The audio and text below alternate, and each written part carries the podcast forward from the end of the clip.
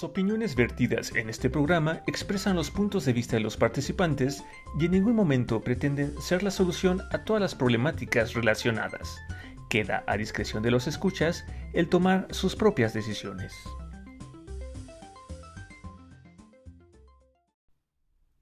Les damos la bienvenida a una emisión más de Entropy, un espacio donde exploramos y reflexionamos sobre esos elementos psicológicos que nos caracterizan como seres humanos.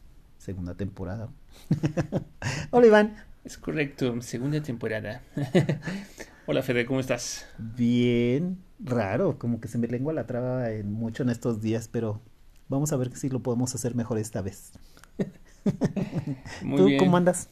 Pues si tienes ese tema, hablan en la acupuntura sí sé que es un tema del corazón, ¿Ah, sí? de estrés. Ok, lo voy a atender y por lo pronto me voy a poner al ratito unas agujitas para darle tranquilidad a este cuerpazo, fíjate. Muy bien, muy bien Fede. Sí, porque pues los, exce- los excesos no siempre no son buenos. Este, pues en general estoy bien. Este, ahora sí que es un nuevo jueves. Ah, ya estamos cada vez más próximos a que termine noviembre.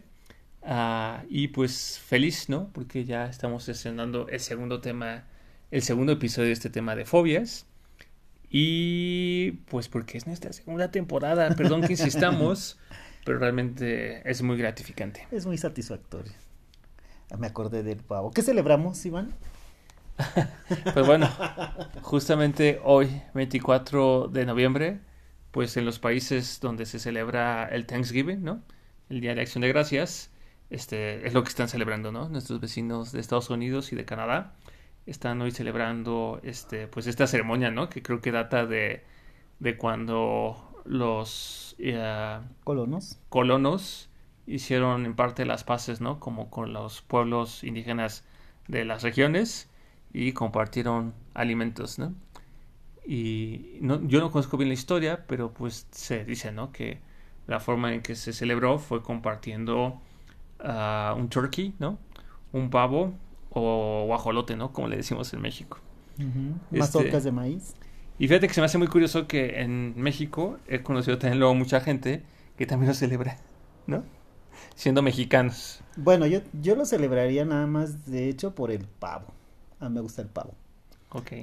Pero también podría comer otro día, pero si ese día me dicen, ay, ¿quieres pavo? Ah, pues sí, sí quiero pavo. Es por la acción de gracias. Ah, pues demos gracias y gracias a ustedes también. Muy bien. Pero bueno, esperamos que todas las personas que nos escuchan en Estados Unidos o Canadá, o si tú tienes este hábito, pues bueno, lo disfrutes y ah, pues tengas una muy rica comida con tu familia y amigos. Exacto. Disfrútenlo. Y pues Fede, continuamos ahora sí que con un tema que bien decías la sesión pasada, que da mucho miedo. Ujú. tema ese de las fobias.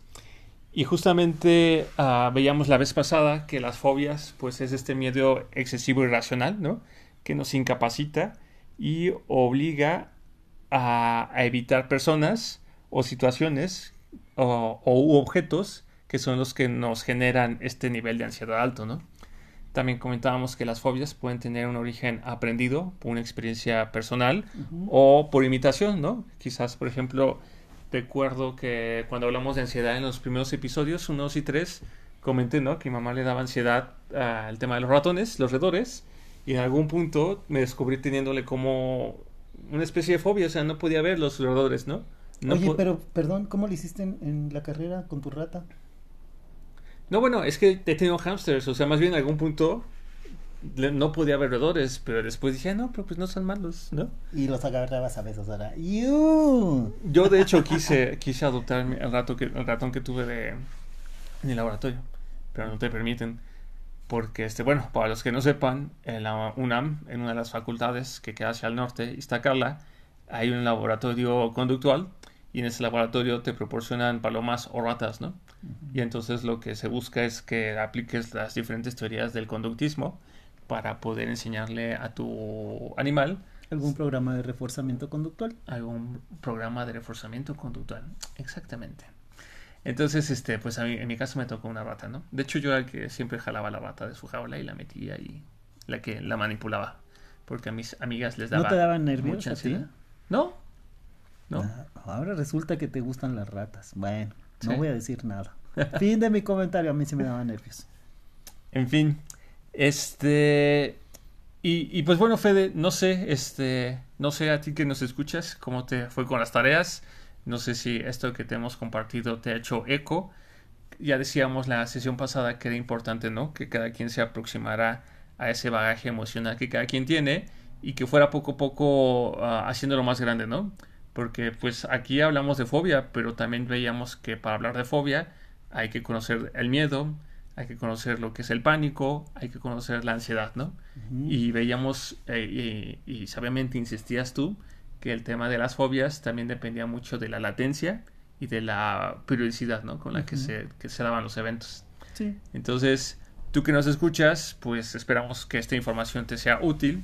Quizás por ahí tienes una fobia y no lo sabías, pero creo que lo importante es que no nos quedemos con la idea de que ya la tenemos y ya nos tenemos que quedar así, ¿no? Digo, en la historia de, de, este tema de las fobias, pues el siglo pasado cuando empezaron, lo empezaron a trabajar en, en psiquiatría, eh, Sigmund Freud eh, hablaba precisamente de las fobias y daba un contexto. Y esto en, en una línea de tiempo, en la historia, ha venido como acotándose de diferentes maneras. Alguien decía, un, tienes una fobia, nunca la vas a poder controlar, ¿no? Hoy hay nuevas teorías que dicen, bueno, hay sistemas de intervención, metodologías y técnicas que te van a ayudar con tu tema de las fobias. Algunas de ellas dicen que llegan a desaparecer y otras disminuye su fortaleza. Y también tiene que ver algo que nos mencionabas tú, Iván, de la clasificación de las fobias. Sí, y es que, por ejemplo, en la teoría, pues se comenta que se puede decir que realmente todas las fobias se pueden uh, categorizar en tres grandes grupos ya la sesión pasada explicamos un poquito de esto, pero de forma muy concreta, Sazarolo en el año 2000 comentaba que las fobias se pueden agrupar en tres. Agorofobia, que es el miedo y la evitación a situaciones asociadas con ataques de pánico donde escapar puede resultar difícil. Es decir, este tipo de fobias se presenta normalmente en espacios públicos y casi siempre sin un motivo real y se logra eliminar o reducir cuando se escapa de la situación.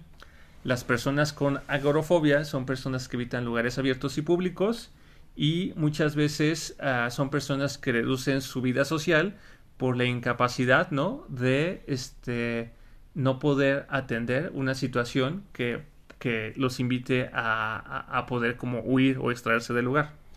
La segunda fobia principal que se encuentra es la fobia social y estas son las, las personas que la pueden llegar a vivir son personas muy autocríticas y perfeccionistas. Es una forma de ansiedad intensa de estar en situaciones que implica ser evaluados por los demás, por ejemplo, en una reunión en público o, por ejemplo, en una cita, ¿no? Eh, las personas con este tipo de fobia van a buscar, como siempre, aislarse y, de hecho, pues podría considerar que son personas antisociales, ¿no? O es la, la imagen que podría darle a los demás y es muy curioso porque en este caso lo que les afecta más es la idea de lo que los demás pueden estar pensando de ellos, ¿no? Que creo que esto se relaciona bastante con el tema de la autocrítica, ¿no? Uh -huh. Y como ya dije, el tema del perfeccionismo. Y justamente este tema se, se, desarrolla muchas veces en la infancia o en la adolescencia, ¿no? Uh -huh. entre, así que entre los 5 y 15 años de edad. Y por último, tenemos la fobia específica, que es un miedo intenso y persistente a objetos o situaciones claramente discernibles. Provoca ansiedad y, como tú decías la vez pasada, se divide en, función del objeto ¿no? al que se le tiene miedo. Entonces, por ejemplo, se habla de tipo animal, tipo ambiental, sangre, inyecciones, situacionales y otros, ¿no? Uh, puede favorecer a este tipo de fobias la aparición de algún trastorno como el abuso, el abuso de alcohol, crisis de angustias, crisis de angustia, uh, fobia social o inclusive depresión. Sí, y dentro de, las fobias específicas habla finalmente de que alguien puede tener identificada una fobia particular, pero en el estudio finalmente de las fobias habla precisamente, ya identificado la particularidad, se empiezan a correr estudios y se identifica que además de la que se llega a identificar y por la que se llega a referir, al, al analizarse a la persona se identifican por lo menos otros tres objetos de fobia. Y esto dice que es común en el 75% de las poblaciones, es decir, alguien que llega por una fobia identificarle después alguna segunda, tercera o cuarta es muy común, Iván. Órale. Sí, es algo. O sea que vienen en grupo. sí, dicen que normalmente eh, incluso pueden ser por asociación, en donde una fobia te puede conducir a otra y que por esa asociación tú tienes más de una fobia. Curiosamente, hay, nuevas modalidades de identificar cómo, cómo se arman las fobias, Iván. Fíjate que hay una propuesta que me parece muy interesante que habla que la fobia debe considerarse como un síndrome y considerado como el síndrome de fobia, habla que hay una ansiedad anticipatoria que se produce o se identifica antes de que se presente el temor o la ansiedad. En la segunda fase, el temor es la sensación que se presenta cuando se está desarrollando el evento. Y finalmente, otro área o dimensión del síndrome de fobia son las conductas de evitación, que aparecen después del miedo y consiguen mitigar la ansiedad anticipatoria. Es como un ciclo que se abre y se cierra y puede estar por partes o presentarse todo en el mismo evento. Ok, o sea, finalmente el análisis de las fobias nos ha permitido identificar que las mismas tienen como un ciclo y creo que desde la, sesión pasada ya comentamos el tema de la evitación, ¿no? Creo que cuando, finalmente recordemos que cuando uno vive una fobia a un objeto o a una situación o lo que sea, lo que experimentamos es desagradable, ¿no? Es un nivel de miedo, de ansiedad muy elevado que nos quita el control, o sea, es una situación que no se desea vivir, ¿no? Y por lo tanto deseamos evitar. Y una forma o una forma natural, ¿no? Que las personas con fobia llegan a desarrollar es lo que en psicología se le conoce como la evitación, ¿no? Exacto. ¿Y qué consiste eso? Pues en algo tan natural, ¿no? Como decir, bueno, si a mí me dan fobia a las arañas, pues voy a, voy a evitarlas, ¿no? Cualquier área mm, que pueda estar con una araña, la voy a tratar de evitar. Ajá, y si veo una araña, inmediatamente me doy la, media vuelta, ¿no? Ni siquiera me acerco. O, o, o, quizás yo estoy como con el flir en la mano, ¿no? o un matamoscas, no sé. Fíjate que hay un estudio que me parece muy interesante. Beck fue alguien que estudió acerca de una forma de abordar los trastornos y Beck y Mary Greensberg en 1985 ah, investigaron sobre la vulnerabilidad cognitiva, así como se oye.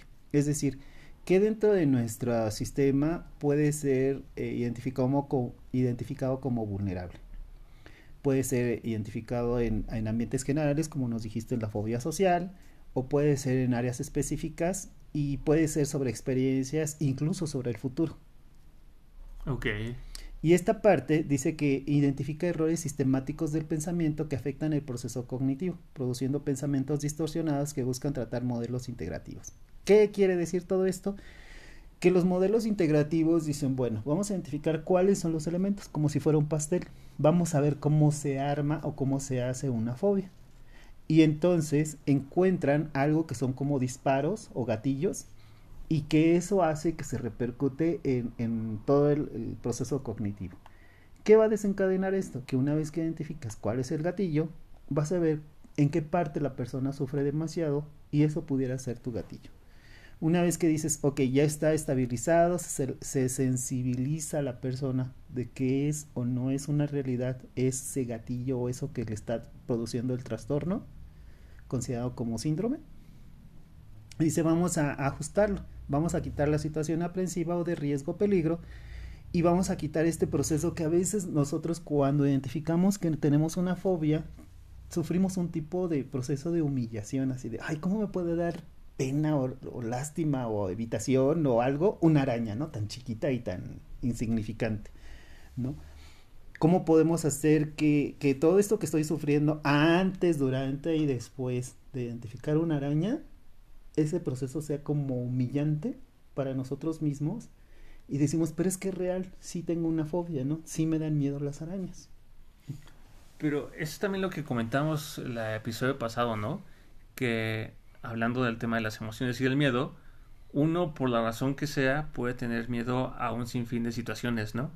algunos les podrá parecer ridículo, a otros les podrá parecer muy adecuado, pero lo importante no es calificar ese, esa, eso, eso, ese objeto de miedo si es como ah, racional o no. Lo importante es atender que ese objeto es fuente de miedo o en este caso de una fobia a la persona. Y por lo tanto, no es un tema de vergüenza, ¿no? Ni tampoco es un tema de hacer menos, porque lo importante es cómo lo está viendo esa persona.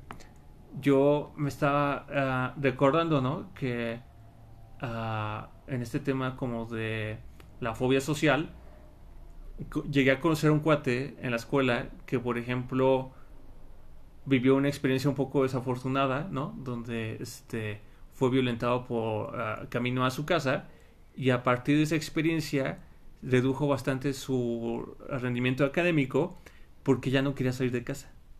Claro, y, digo, en, la Ciudad de México de repente oímos de casos que los asaltan y después ya no quieren salir, o de personas que sufren un accidente y después evitan andar en ese rumbo.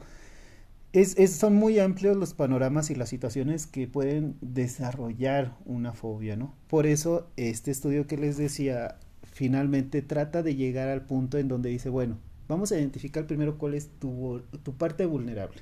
Y ya una vez que identificamos tu parte vulnerable, podemos abordar elementos que crezcan tu, tu manera mm, sensible eh, y dándole fortaleza a un respaldo a algo que te dé seguridad y evites el desarrollo de una fobia o disminuyes el impacto de una fobia que ya se acentúa en ti. Sí, que es lo que hablabas, ¿no? La, la sesión pasada un poco de los de tratamiento de por aproximaciones sucesivas. Eh, exactamente. Fonseca y Pancini en el 2006 hablaban de que esto que tú decías, trabajar sobre la parte de la humillación y, y, decir, no, no es humillante, es un proceso y tengo que trabajarlo, lo voy a aceptar y lo voy a avanzar. Y una vez que yo me reconozca fuerte, seguramente la fobia va a disminuir. Es relativa, está relacionada directamente y mientras bajas la sensación de humillación, creces en tu fortaleza y entonces tus emociones las aceptas, las abrazas, las fortaleces y vas a disminuir una fobia. Eh, es ahora sí que como ver el pastel y analizar cuál es el ingrediente principal, ¿no? Y quizás transformar ese ingrediente o, cambiarlo de tal forma que ya no sea tan dañino. Y fíjate, Iván, en, en estos tiempos más modernos, en el 2019 se hizo un estudio en donde primero se tomaba como base eh, las estadísticas de Estados Unidos. En el 2017 el 10% de su población se consideraba que tenían una fobia. Y entonces es un, es un índice muy alto. Cuando empezaron a ver diferentes maneras de abordar las fobias eh, a manera general, descubrieron la realidad virtual como un medio para disminuir las fobias. Okay. Y entonces dijeron, ok, es un recurso que puede tener este, diferentes eh, aplicaciones, alturas, arañas, hablar en público, sentirse sola, alguna alteración común o características que ellos identifican presentes durante seis meses o más y que ellos mismos, cada persona, identifica como una fobia. Entonces la realidad virtual como un elemento de intervención se ha venido descubriendo. Ahora en tiempos de pandemia, donde hubo un boom, este, se identificaba que además la gente tiende a utilizar más los medios virtuales. Y dicen, bueno, ahí es donde se hace más relevante. Y, y la Asociación Americana de Psicología apuesta por estas intervenciones virtuales, Iván. Dice, ¿sabes qué? Yo creo que podemos tener un buen campo de acción y hay un estudio de Bueno Díaz, Restrepo, Solano y Gantiva, nada más, que en el 2019 dice, ¿sabes qué? Podemos meter una terapia cognitivo-conductual para el tratamiento de fobias a través de realidad virtual. Los primeros estudios son prometedores, Iván. ¿Ah, sí? Digo, eso, eso, eso, es interesante, ¿no? Porque finalmente, no sé si tú has tenido oportunidad de jugar videojuegos en 3D. Este, soy medio tronco, dicen por ahí. Soy medio muy malo.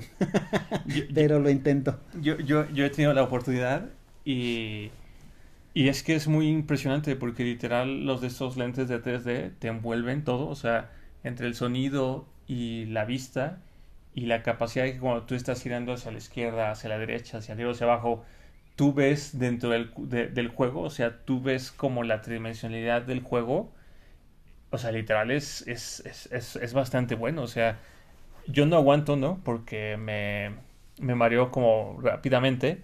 Pero por ahí me dijeron, hay que jugar ese juego de, miedo, ¿no? De un juego que se llama Resident Evil.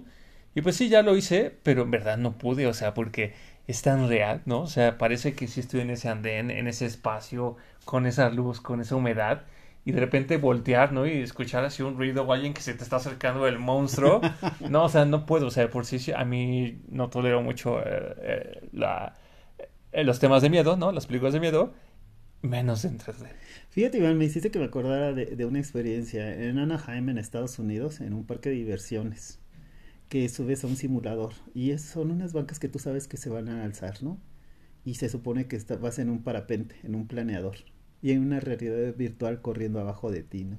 Y de repente te mueves poquito y sientes cómo se balancea tu parapente, y así de ándale, pues.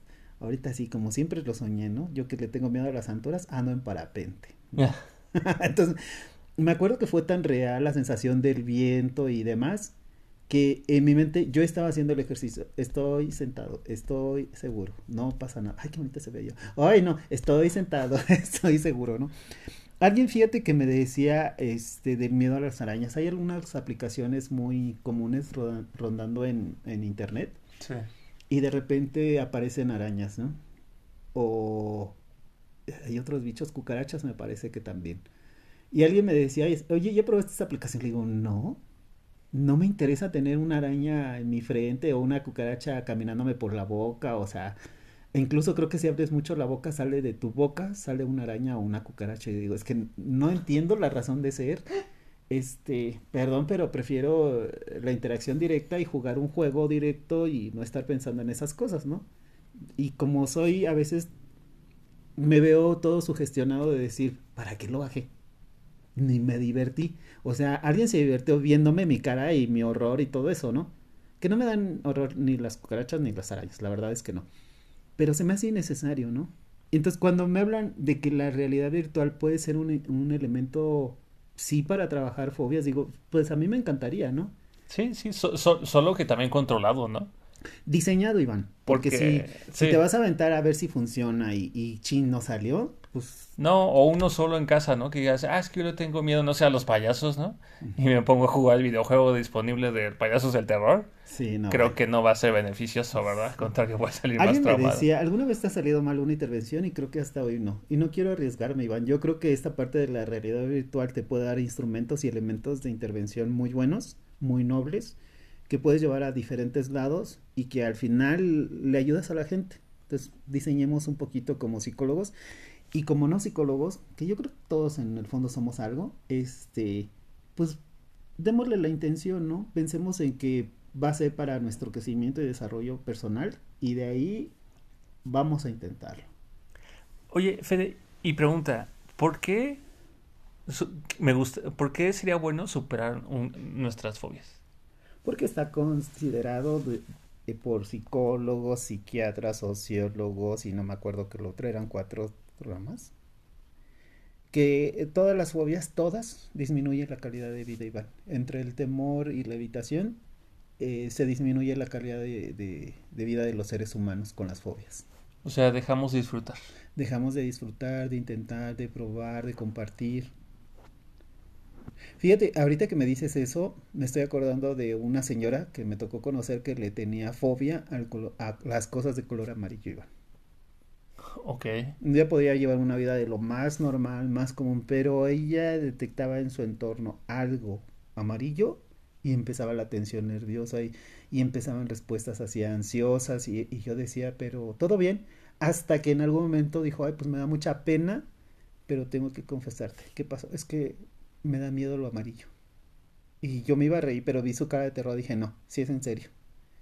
Entonces dije, ok, no es necesario, permítame tantito. No recuerdo qué había cerca, imagínense un sobre o, no sé, un topper, algo amarillo muy cerca que era fácil de manipular.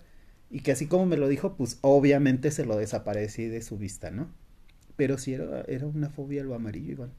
¿Y supiste de dónde lo sacó? ¿Por qué lo desarrolló? No, no, veo que le costó mucho trabajo reconocerlo, o sea, decirlo, compartirlo, entonces también sentí como que era muy privado y no querías comentarlo. Y tengo dentro de, mis conocidos a, algunos que padecen algunas fobias y te puedo decir, Iván, que no se la pasan bien. Yo creo que sí disminuyen la calidad de vida.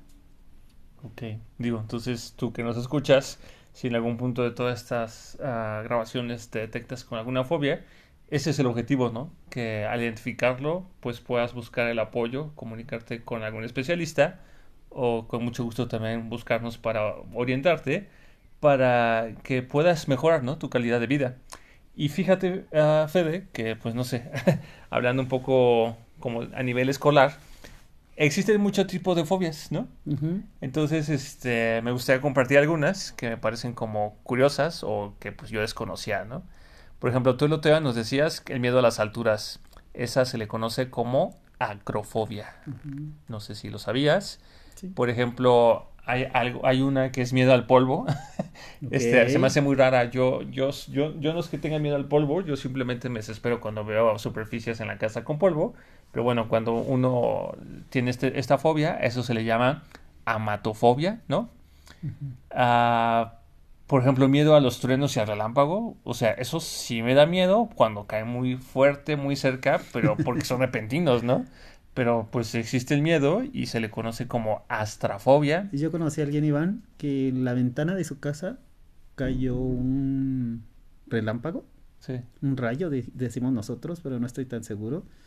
Y destrozó, bueno, torció las barras de su ventana y por supuesto reventó los cristales. Y entonces a raíz de ahí oía un miedo, trueno, relámpago, rayo y el pobre sufría. Órale pues compártele estos Astrafobia, ok. este, por ejemplo, miedo a volar, aviofobia. Uh, creo que esta, por ejemplo, muchas personas y sobre todo hombres lo tienen, ¿no? Que es el miedo a las agujas o los pinchazos u otros objetos cortantes. A este se le conoce como velonefobia. Velonefobia. Ah, el que yo compartí, ¿no? Que es el miedo a los espacios cerrados, es claustrofobia. Uh, bueno, aquí hay uno que es que nunca había tampoco escuchado, que es miedo a los genitales femeninos. Se le conoce como eurotofobia. Miedo a cruzar los puentes. se le conoce como jefirofobia.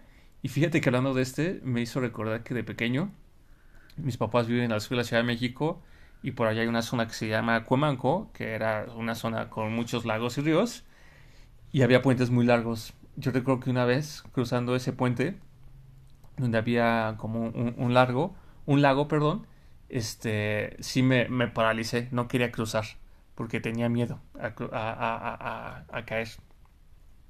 De hecho, hoy en día, cuando voy en el auto y subo un puente que considero muy alto, sí me da así como ñañar, así digo, bueno, ya rápido, rápido, rápido. no, no se detenga, ¿no? Yo quiero bajar ya de aquí. Después, no sé si quieras seguir. No, me dejaste pensando en ese porque conozco a dos o tres personas que cuando veían puentes, veían puentes, empezaban así como nervios. No, mejor vámonos por abajo. yo dije, pues bueno, a mí me daba igual, ¿no? La verdad es que no me representaba nada. Y ahorita que me, me leo este, digo, bueno, existe y alguien lo sufre, ¿no? La hidrofobia, miedo al agua. Yo conozco a alguien que le da miedo al agua de mar. Pues de hecho nuestra invitada Monse, el primer tema de ansiedad, fue lo que nos platicó. Y yo no sabía, digo. Finalmente uno se queda pensando en que todo, todos mundo no tenemos miedo a lo mismo, entonces pues nadie lo tiene, ¿no? Y de repente alguien, eh, alguien viene y te comparte, dices, ah, mira, nada más. Sí. Después el siguiente creo que es algo que me aplicaba, pero creo que lo logré superar poco a poco con el apoyo de mi dentista, que es odontofobia, que es miedo a los dentistas. Ah, ah, bueno, hay uno que se me hace como curioso, que es fasmofobia, miedo a los fantasmas, ¿no? Ok. ¿Qué, ¿Quién no tiene miedo a los fantasmas? Me pregunto yo. ¿Quién sabe? Quizás si es como Gasparín. ¿El amigo? El amigo, pues que no se ve tan malo, ¿no? Sí. Ah, este, este, este está como muy, muy intenso porque este se llama fobofobia y es el miedo a tener miedos o a desarrollar una, fobia. Qué complicado, Iván. O sea, es el miedo a descubrirse que tiene una, una, fobia. Es como una... Uh, se fue la palabra, como una, una profecía autocumplida, ¿no? Sí, donde me va a dar miedo y ya tengo miedo, ahora sí ya me dio miedo, ¿no? Y eh, no, debe ser muy complicado. Me quedé pensando cómo se arma esa y, y, no. Fíjate que yo conozco a alguien que tiene aracnofobia. Y la verdad es que la respuesta, la primera vez que yo me di cuenta de su reacción fue por un grito. Entonces yo así de, ay, está bromeando, es alguien muy alegre, muy dinámica. Y cuando me di cuenta que tenía aracnofobia, dije, ay, sí es cierto. Bueno. Y yo tengo algo muy particular, Iván, eh, donde yo habito normalmente siempre, no sé por qué, pero siempre hay arañas. Y entonces de repente recibir en visita a esta persona era así como que ah", para ella. De hecho, por ejemplo, este tema de la aracnofobia, existe una, un nombre más general que se llama zoofobia y es literal miedo a los animales, ¿no? Habitualmente arañas, serpientes, ratones, ¿no? Cucarachas. Este, y pues bueno, espero que como venga esta persona que te visita, pues uh, prevengas, ¿no? Y, y, quites las, las arañas. Que por sí las arañas no son malas, ¿no? Digo, salvo las que son muy, este... Venenosas. Venenosas. Pero casi, o sea, no son comunes. yo creo que para esa persona lo percibe así. Digo, yo me estoy riendo, pero me quedé pensando, ay, pues yo creo que esa sensación debe de ser, ¿no? Yo te comparto que, que de hecho eh, mi abuela materna decía que donde hay arañas hay alguien que está generando bienestar para ti, que puede ser tú mismo. Entonces es como un semáforo, Iván, donde te dice se está generando bienestar, dinero. ¿A poco? Entonces para mí el hecho de verlas las veo como algo positivo. Y de repente que alguien esté en el otro lado y diga, ah, es que me da miedo, me quedé pensando así de, ¿por qué no? Si para mí significan bienestar y para ellos le dan miedo. Pero bueno, serán preguntas interesantes, ¿no? Y fíjate que hablando así como de cosas uh, como curiosas, ya ves que está este tema, ¿no? Del viernes 13. Pero justamente sí, sí existe hasta un nombre, ¿no? Se le llama triscaidef, triscaidecafobia, que es el miedo a las cosas asociadas con el número 13. Y esta parte se me hace muy curiosa. Digo, yo en su momento tal vez me daba ñañaras los viernes 13, pero por la historia con la que crecí de, de, Viernes 13, ¿no? De Halloween, como de este, de este señor de las películas, ¿no? Como uh, malo. Pero ya después, por ejemplo, yo descubrí que este tema del Viernes 13, pues realmente, el o sea, como que en algún punto de la historia se transcribersó la historia, porque realmente el 13 era como visto como un número de buena suerte. Yo conozco a varias personas, Iván, que utilizan amuletos con el 13, anillos con el 13, aretes, varias cosas con el 13 porque consideran que es un número de muy buena suerte. Entonces, cuando salió la película de Viernes 13, estas personas que conozco se reían y decían, ay, bueno, será el viernes. Y yo en viernes, pues de todas maneras, sigo utilizando el 13. Yo creo que es un sistema de creencias ahí que se despega, Iván. Y este tema de las fobias, pues yo le tengo todo el respeto del mundo porque hubo esa, esa parte de vivencia que hoy yo ya no la considero como fobias. Yo las clasifico, lo que yo tengo ya es como un miedo o cierto nivel de aversión, más bien incluso. Ya ni siquiera fobia, porque ya los puedo, ya no tengo toda esa reacción nerviosa, esa, esta respuesta conductual, ya no la tengo. Entonces, considero que sí pueden avanzarse uno en, en ir dejando atrás las fobias, ¿no? Y si podemos encontrar algo para todos los que nos escuchan, digo, pues estaría genial. De eso se trata esto, ¿no, Iván? Sí, con lo cual podamos ayudarles a mejorar su, su nivel de vida, ¿no? Y el bienestar en general que puedan estar sintiendo. Y pues Fede, ahora sí que el tiempo pasa. ¿Cómo se le llamará el miedo a que el tiempo pase? no lo sé, pero espero que nunca me dé. Tiempofobia, ¿no? Este, pues es momento de ir cerrando. Uh, no sé, uh, ya, tú ya hablaste, ¿no? De que uh, una forma moderna de trabajar las fobias, pues es como un tratamiento con realidad virtual. ¿Qué otra cosa podríamos sugerirle a las personas que nos escuchan?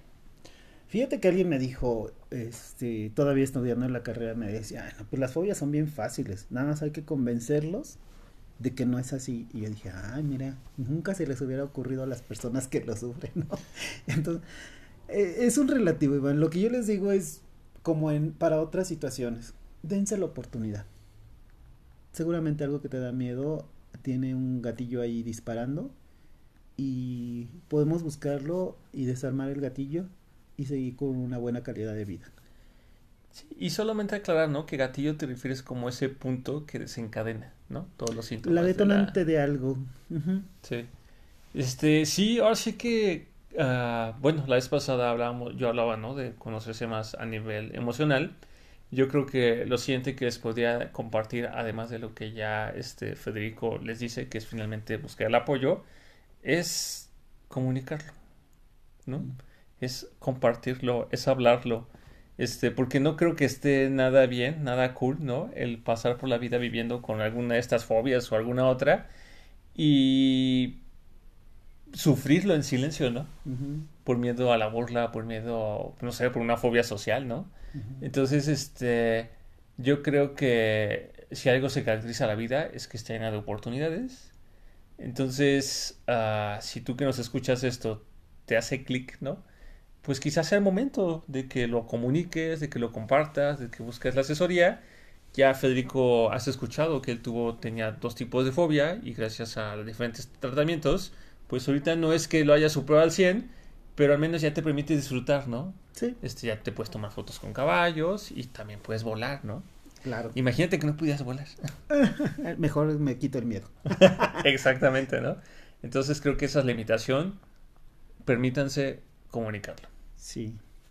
Y con esto, pues estaríamos cerrando. Finalizamos esta emisión llena de ideas y comentarios propios y de diferentes líneas de investigación, confiando que en casa ayudarán a crear una nueva forma de conocimiento propio que les ayude en la etapa en la que se encuentren. Agradecemos que nos sigan y esperamos sus comentarios, sugerencias y agradecimientos en nuestro sitio de Facebook e Instagram y que nos escuchen por Anchor, Spotify, Apple Podcast, Google Podcast y YouTube. Muchas gracias, no tengan miedo, pero la próxima sesión ya es el café. Espérenlo, yo creo que vienen cosas interesantes. Nos vemos. Muchas gracias, bye.